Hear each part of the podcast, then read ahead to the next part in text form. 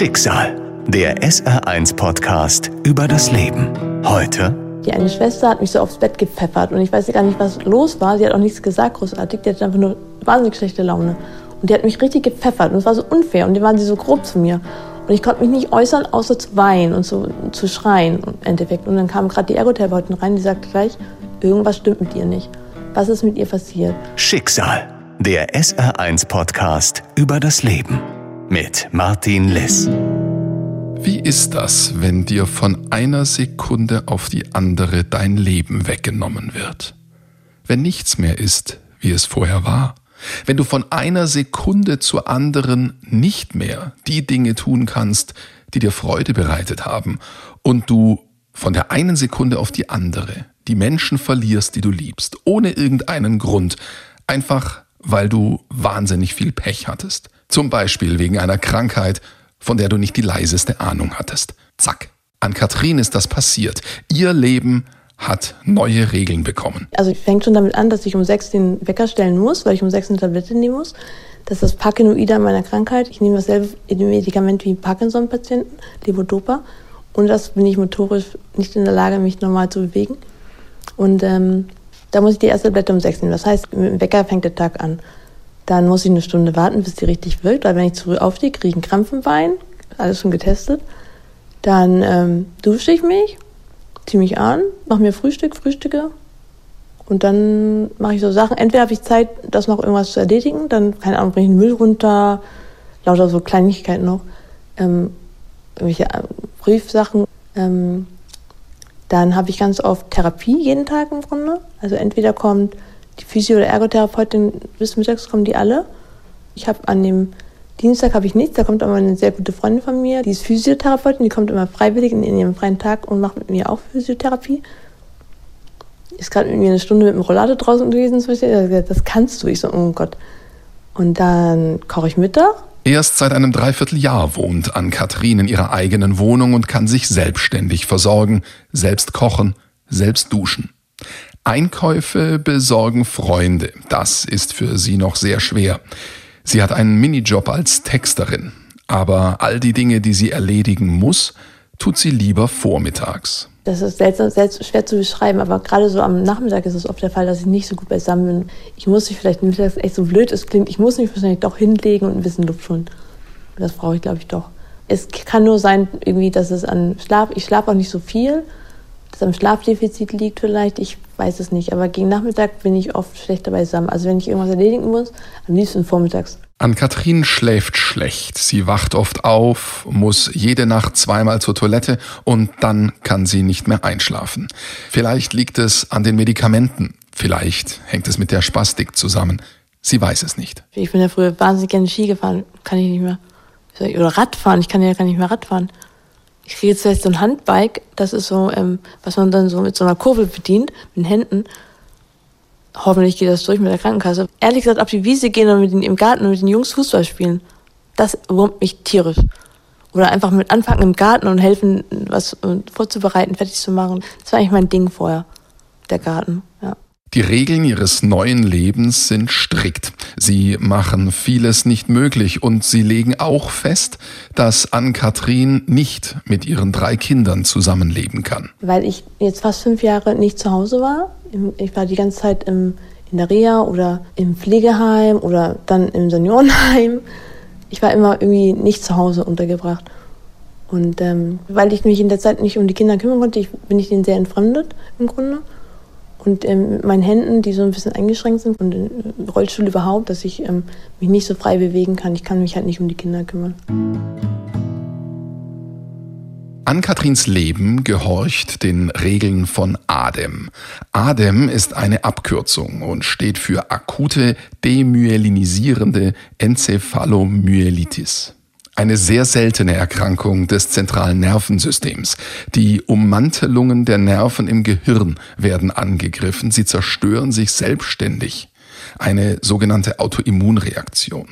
Das Ergebnis? Eine schwere Gehirnentzündung, die den Patienten in Lebensgefahr bringt. Ann-Kathrin ist mit ihrem Mann im Urlaub auf Hawaii im Herbst 2011, als Adem das erste Mal in ihr Leben eindringt. Ich hatte auch noch Glück, dass ähm, im Grunde Glück, Wir waren gerade auf Maui und auf Maui ist das neurologische Zentrum. Das heißt, wir waren gleich im richtigen Krankenhaus sozusagen. Hier liegt sie drei Wochen lang im Koma. In diesem Zwischenraum zwischen Leben, Tod, Traum und Schlaf. Zwischendurch habe ich was mitbekommen. Ich habe mitbekommen, wie die Pfleger gesprochen haben auf Englisch. Ich konnte dem Gespräch folgen. Ich habe total wirr geträumt. Ich habe das alles mal aufgeschrieben. Es ist, ähm, oh Gott, also wenn man da mal einen Traumdeuter daran lassen würde. Also ich habe da so viel Wirres und Schlimmes auch passiert. Ich habe einmal geträumt, ich sehe meine Hände und sie sind alt und runzlig und ich wusste, ich sterbe. Das war ziemlich am Anfang.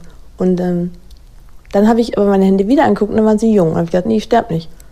Und da sagte mein Mann schon zu mir, auch vom Zeitpunkt her, weil es ziemlich am Anfang der ganzen Träume war, vielleicht war das die Zeit, wo sie nicht wussten, ähm, wo sie zu mir sagten, it's like a free train running down the hill. Also sie wussten nicht, wie sie stoppen konnten. Ann-Katrins Zustand ist mehr als kritisch. Sind ihre Hände runzlig oder sind sie jung? Wird sie sterben oder wird sie leben? Von einem christlichen Seelsorger bekommt sie im Krankenhaus auf Hawaii die letzte Ölung verabreicht.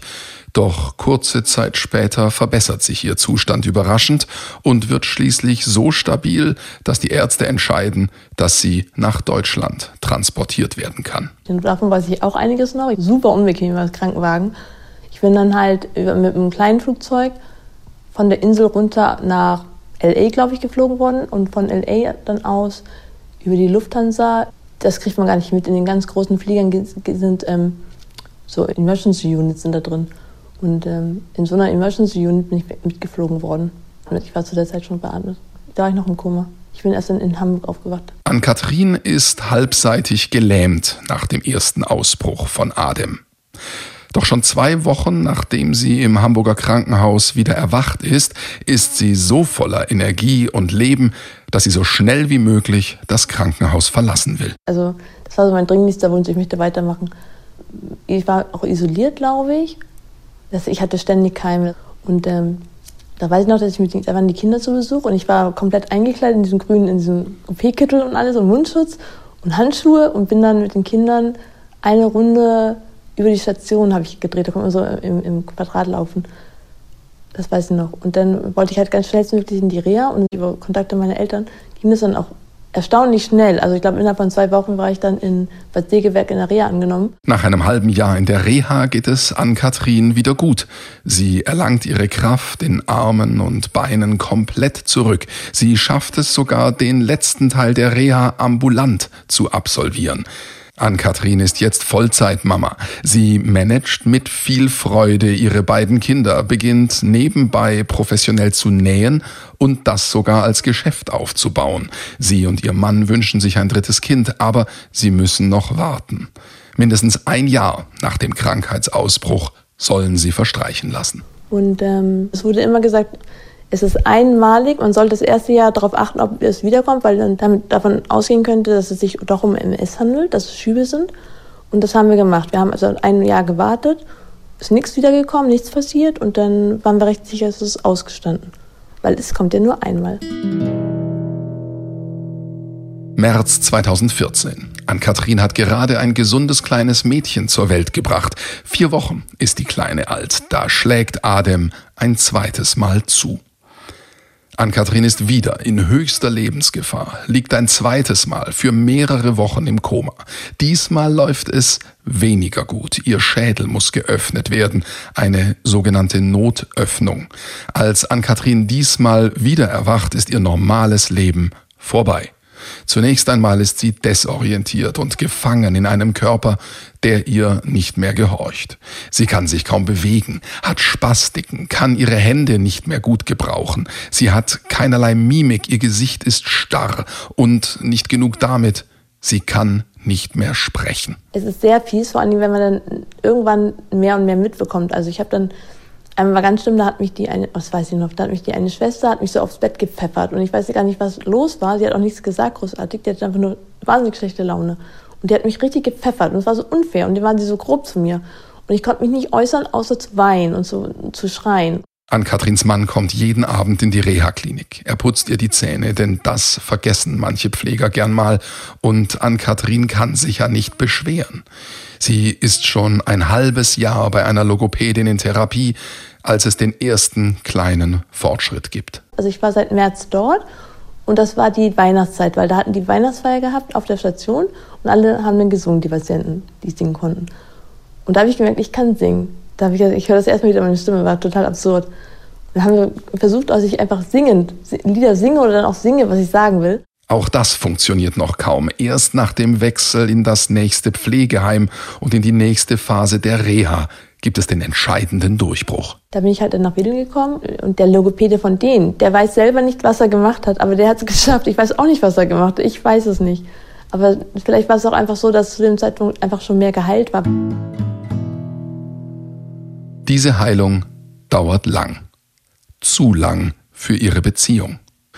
Nachdem Ann-Kathrin ihre Reha-Maßnahmen beendet hat und nach wie vor sehr hilfsbedürftig ist, kann ihr Mann sich nicht mehr vorstellen, mit ihr zusammen zu wohnen. Ann-Kathrin landet deshalb erst einmal in einem Seniorenheim. Das war ganz furchtbar eigentlich, ja. Es war eigentlich als Zwischenlösung gedacht. Kurszeitpflege nennt sich das dann so nett. Und aus der Kurszeitpflege wurden dann zwei Jahre, weil mein Mann inzwischen beschlossen hatte, er kann nicht mehr unter meinem Dach wohnen, wie er selber sagte und ähm, hat mich nicht zurückgeholt in mein Haus. Also ich muss sagen, ich habe total Glück gehabt. Die eine Dame, die auch neben mir saß, eine 95-jährige Dame, die, die war dort meine beste Freundin oder Ersatzoma oder wie man das auch nennen möchte. Und ähm, die hat mir auch viel aus ihrem Leben erzählt, was einfach wahnsinnig interessant war für mich habe ich auch aufgeschrieben für sie.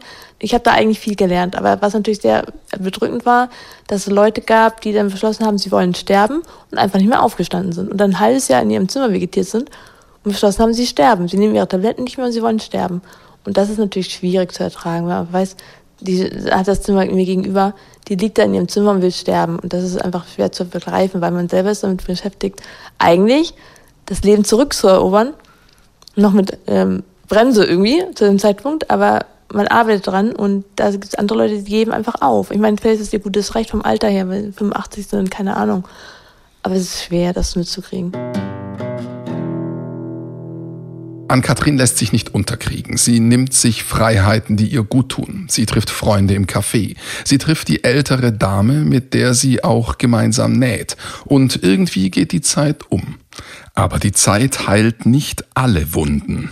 Ihr Mann trennt sich schließlich von ihr und ihr Zustand verbessert sich nur sehr langsam. Es wird im Grunde immer besser. Motorisch Gleichgewicht trainiere ich wieder. Also ich übe jetzt gerade freies Laufen. Ganz, ich habe einen Stock auch, aber ich übe auch freies Laufen. Ich schaffe schon 100 Meter, also mit Pausen. Aber 100 Meter war das längste, was ich frei ohne alle Hilfe gelaufen bin. Ich muss halt noch ganz viel an der Rumpfstabilität arbeiten. Das ist einfach in, nach drei Wochen Koma, die dritte Woche ist quasi das, wo man die stärksten Muskeln auf, abbaut. Und es dauert einfach, die wieder aufzubauen. Und gerade wenn man eingeschränkt ist von Händen her, wie ich es bin, durch die Spastik, dann kann man natürlich auch viele Übungen nicht mal eben machen. Das heißt, ich ähm, arbeite die ganze Zeit an, dass ich ja, mehr Muskeln im Rumpf habe, mich gerade halten kann. Ja. Sie nimmt Immunsuppressiva, damit Adem nicht ein drittes Mal zuschlägt. Denn, wie sie inzwischen erfahren hat, gibt es Krankheitsverläufe, wo es immer wieder zu neuen Gehirnentzündungen kommen kann. Das bedeutet auch, dass Ann-Kathrin jetzt anfälliger ist für alle möglichen Krankheiten und sehr darauf achten muss, sich nicht mit irgendetwas zu infizieren. Zum Beispiel auch bei ihren Kindern. Fünf Jahre hat sie gebraucht, vom zweiten Ausbruch der Krankheit bis zu dem Punkt, wo sie wieder eigenständig leben kann. Und dieses eigenständige Leben, das ist weit weg von dem, was sie vorher gewohnt war. Ich finde es einfach wahnsinnig unfair. Also manche finden ja durch solche Schicksalssachen irgendwie zu Gott und sagen, es ergibt einen Sinn, es gibt einen Grund, dass ich das erleiden darf, sozusagen. Und ich tue mich wahnsinnig schwer damit. Ich sehe keinen Grund. Ich weiß nicht, was der Grund ist, dass ich das machen muss. Außer, dass mal jemand sagte, du bist so eine starke Frau und du kannst das, du musst das vielleicht machen, weil irgendjemand muss es halt treffen und wenn es dann jemanden trifft, dann jemanden wie dich, weil du kannst es wegstecken. Na toll. Obwohl Ann-Kathrin keinerlei Sinn in ihrer Geschichte sieht, wütend ist darauf, was ihr passiert ist, sie zweifelt nicht, sie lässt sich nicht hängen, sie geht voran, einen Schritt nach dem anderen, in ihrer eigenen Geschwindigkeit. Ich weiß nicht, wie ich das mache. Ich mache einfach immer einfach. Also ich, das ist auch das, wenn Leute zu mir sagen, ähm, ich sei immer so engagiert und ich würde nie aufgeben. Ich so, ich mache einfach. Also ähm, ich habe nie aufgegeben. Ich glaube, sich aufzugeben, das käme mir gar nicht in den Sinn. Und vielleicht ist das der Schlüssel dass man eben nicht aufgibt, dass man immer weitermacht. Und es gibt auch noch, ich habe da noch Ziele, also ich möchte noch weiter mit das mit dem Laufen, wo ich Meine Therapeuten sagen immer wissen Sie noch, vor drei Jahren, da sind Sie sich vorwärts geschleppt im Rollator und jetzt gehen Sie eine Stunde mit dem Ding durch die Gegend in die Stadt. Ich so, stimmt eigentlich. Also insofern, wer weiß, vielleicht denke ich irgendwann diese lächerlichen 100 Meter, die ich geschafft habe und ich kann wieder frei laufen. Kann ja sein. Wer weiß, wer weiß. Ann-Kathrin lässt sich nicht aufhalten. Sie fährt wieder in den Urlaub. Sie geht in Konzerte, sie geht ins Kino. Und sie genießt all diese Dinge, die ihr so lange gefehlt haben, so sehr. Gute Freunde helfen ihr, ihren Alltag zu meistern und dafür ist sie wahnsinnig dankbar. Eine Freundin hat sie jetzt auch zum Online-Dating überredet. Erfolgreich. Mit zwei Männern hat sie sich schon verabredet. Ich habe den einen bisher erst gesehen, der andere steht noch aus. Und der ähm, der hat nur mich gesehen als Mensch, glaube ich. Und ich war mit dem was trinken und ich war im Rollstuhl, habe mich eine Freundin hingebracht und abgeholt. Und der war, der hat mich sofort im Rollstuhl gesehen, der hat mich damit erlebt, auch mit den Händen und das war kein Thema. Dass es solche Leute gibt, oder? Wahnsinn. Meine Therapeuten sagen auch immer zu mir, also die eine allem, die sagt immer, Sie sind doch immer eine hübsche Frau. Ist doch so, machen Sie einfach. Das findet sich schon. Ich so, okay. Viele sehen das nicht so, können nicht damit umgehen, dass Ann-Kathrin mit einer Behinderung lebt seit ihrer Krankheit. Einige wollen von vornherein nichts damit zu tun haben. Es gibt auch Leute, das ist noch der Witz, es gibt Leute, die haben mich angeschrieben, wahrscheinlich aufgrund des, der Fotos. Und dann habe ich gesehen, sie war nicht auf meinem Profil. Und dann, habe ich sie, dann haben sie mich angeschrieben, habe ich zurückgeschrieben, hast du mein Profil gelesen, hast du meinen Text gelesen? Und es gab, glaube ich, sechs Leute, die mich daraufhin blockiert haben. Das heißt, ich konnte ihnen nicht mehr schreiben und nicht mehr reagieren. Manchmal ist es dann so ein bisschen erschreckend, wie krass die Leute sind. Im Alltag sind die meisten Menschen nett und hilfsbereit. An Kathrin möchte, dass man ihr offen begegnet, dass man Fragen stellt und nicht einfach wegschaut oder weggeht. Sie geht ihrerseits offen mit ihrer Erkrankung um. Sie redet darüber und sie möchte sich zeigen. Man ist nicht nur, weil man irgendwie ein bisschen verkrüppelte Hände hat und nicht laufen kann, ist man, ist man nicht komplett blöd im Kopf. Also das nervt mich tierisch. Dass manche, also es hatte ich auch mal die Diskussion mit einer, die auch Atem hatte, die hat nur Kognitivschwierigkeiten behalten, also Wortfindungsschwierigkeiten, Gedächtnis. Und die kann aber, die hat immer das Problem, dass sie erklären muss, warum sie was nicht kann. Man sieht es ihr nicht an. Man sieht ihr nicht an, dass sie eine Krankheit gab, eine sehr schwere. Und ähm, bei mir ist genau andersrum. Mir sieht man an, dass irgendwas passiert ist aber ich habe kognitiv nichts. Aber ich werde manchmal dann so ein bisschen absummiert, die ist ja behindert. Und das nervt, weil das stimmt nicht. Also was mir wichtig ist, definitiv, dass die Leute wertschätzen, was sie haben in ihrem Leben. Dass sie wissen, es ist nicht gegeben, sondern es kann jederzeit passieren wie mir, dass einem was genommen wird. Und dann, das Wichtige ist einfach, dass sie verstehen, dass ich nicht aufgebe. Also dass, ähm, dass ich mich eigentlich nicht großartig verändert habe. Ich war vorher schon jemand, der positiv war und anpackend. Und es hat sich jetzt einfach nur der Inhalt quasi verändert. Also es gibt kleinere Geschichten, die mich schon anstrengen und die für mich schwierig sind. Aber ich mache es halt immer noch. Ich will immer noch was bewegen. Ich bin noch ich. Schicksal. Der SR1 -Podcast über das Leben. Alle Folgen in der ARD-Audiothek und auf vielen anderen Podcast-Plattformen. Eine Produktion des Saarländischen Rundfunks.